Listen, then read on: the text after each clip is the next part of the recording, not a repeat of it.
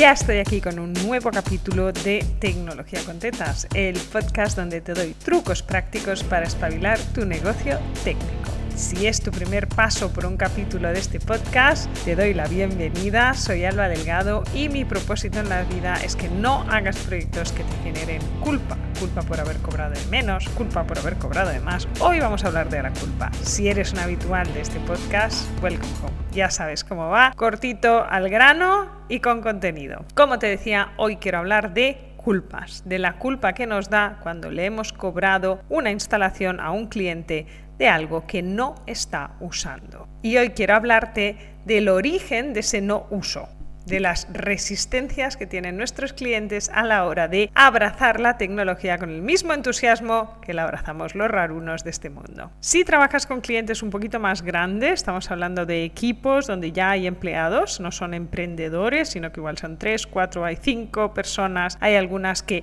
trabajan ahí, que no son propietarios o propietarias de la empresa. En ese caso, cuando llegas a automatizar un proceso, el miedo más generalizado es miedo a que le despidan es decir, eres el demonio con patas. Si, por ejemplo, entras a un despacho a digitalizar documentos o automatizar facturación o automatizar procesos, la persona que hace ese proceso a mano hoy en día se va a cagar de miedo. Dice, coño, este viene aquí para echarme a mí. Y entonces resistencia total y frontal a cualquier mejora que tú propongas. Es que llamamos de culo de partida. Así que muy importante tener un plan B para esa persona. Yo soy especialista en automatizar facturación, soy la que he hecho todas las administrativas. Pero es que muchas de esas administrativas son grandes communities, por ejemplo, y les encanta las redes sociales y de repente son tus mejores amigas cuando les dices que van a dejar de picar facturas y van a poner a hacer stories en Instagram. Así que busca la manera de vencer esa resistencia, de darle otro sentido al trabajo que están haciendo. La resistencia número dos o el motivo número dos para que no usen aquello que les has puesto en marcha es el más común de todos. Y esto pasa en empresas de todos los tamaños. Es el momento en el que se ha tomado una decisión digital sin acompañar de un cambio estructural.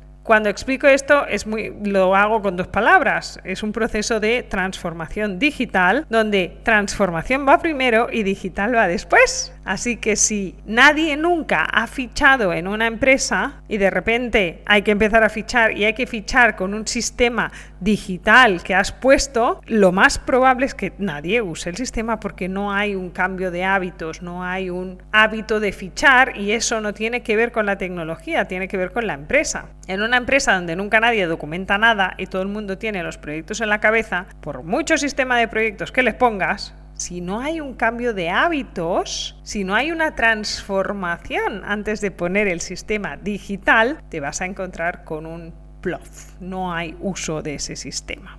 Y la última gran resistencia que tienen nuestros clientes a la hora de usar los sistemas suele ser pura y dura resistencia al cambio los seres humanos odiamos cambiar. En las empresas de gente raruna como nosotros es bastante normal lo de cambiar de sistema cada dos años o cada año o meter un sistema nuevo cada año. Cuando doy cursos o daba, porque ahora ya doy pocos, cursos presenciales y había un momento de, de formación en que les hacía levantar a todos y repetir de manera consciente, voy a poner tecnología nueva en mi negocio todos los años. Y cuando decía todos los años empezaban las risitas. Y ellos decían, no, esto es como mirarse al espejo y decirse, me lo merezco todos los días que al principio te da risita, pero luego te lo acabas creyendo. Porque al ritmo que va la tecnología hoy en día, es imposible poner tecnología en 2018 y esperar no hacer ninguna inversión tecnológica hasta el 2028. Es que es absurdo. Es como si hoy en día usaras tecnología de hace 10 años. Si andaras con un móvil de hace 10 años. ¿Quién va con un móvil de hace 10 años? Mi abuela, seguramente. Y esto es muy importante explicárselo a los clientes, que esta inversión que están haciendo no es una inversión para siempre, no es como un mueble, que lo pones ahí y te dura hasta que se cae a cachos. La inversión que hacen en tecnología es una inversión constante, es una renovación constante, es una adaptación que no tiene fin. Y esto es muy difícil de hacérselo entender, depende de qué clientes. Cuanto más pyme tradicional, familiar sea, peor. Pero hay muchos emprendedores que siguen con este chip, con el chip de la gran empresa. Le ponemos los servidores y nos duran cinco años. Mentira, duran dos, pero bueno vamos a dejarlo ahí. Entonces, esta resistencia al cambio que es humana, es parte de nuestro chip de supervivencia, es el motivo esencial porque la mayoría de gente no quiere cambiar, no quiere adaptarse a otra tecnología, a eso que tú le estás proponiendo. ¿Cómo podemos vencer esta natural resistencia al cambio? Buscando un porqué que tenga sentido. ¿Qué quiero decir con un porqué? Se me pongo ahora muy Simon Sinek, ¿eh? pero si no lo has leído, léelo. Empezar por el porqué. Mejor libro de la historia. Un día haré podcast sobre ese libro. El porqué es el por qué hago. ¿Te acuerdas que te contaba de esta administrativa que normalmente es una excelente community y su porqué es, ¡guau! Si me quita de hacer todo esto a mano, voy a poderlo hacer cosas mucho mejores, mucho más divertidas. Este es su porqué que no tiene por qué ser tu porqué ni el porqué del director general o el propietario. Cuando encuentras el porqué de cada persona, entonces tiene sentido. Y esto funciona cuando hay equipos, pero también funciona cuando trabajas con un emprendedor o una emprendedora. ¿Cuál es su porqué? Quiero ser más eficiente. Eso es un porqué de mierda. Más eficiente. ¿A quién le mueve el cerebro y le hace cosquillitas en el estómago ser más eficiente? A nadie. ¿sí? Tienes que buscar ese quiero más tiempo, quiero salir a las 4, quiero ir a buscar a mi hijo. Este tipo de cosas se convierten en porqués poderosos a los que apelas cuando esa persona te dice,